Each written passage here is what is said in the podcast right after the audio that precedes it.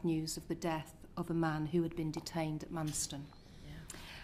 We also note uh, the welcome news that Manston uh, was cleared uh, just before the Home Secretary's appearance at this select committee.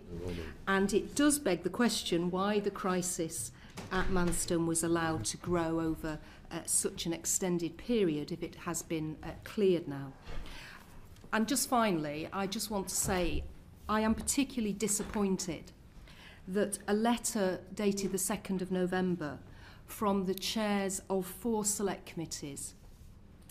uh, Justice, the Joint Committee on Human Rights, and Women and Equalities, plus myself, uh, has not been responded to by the Home Office. We asked for a response by the 16th of November,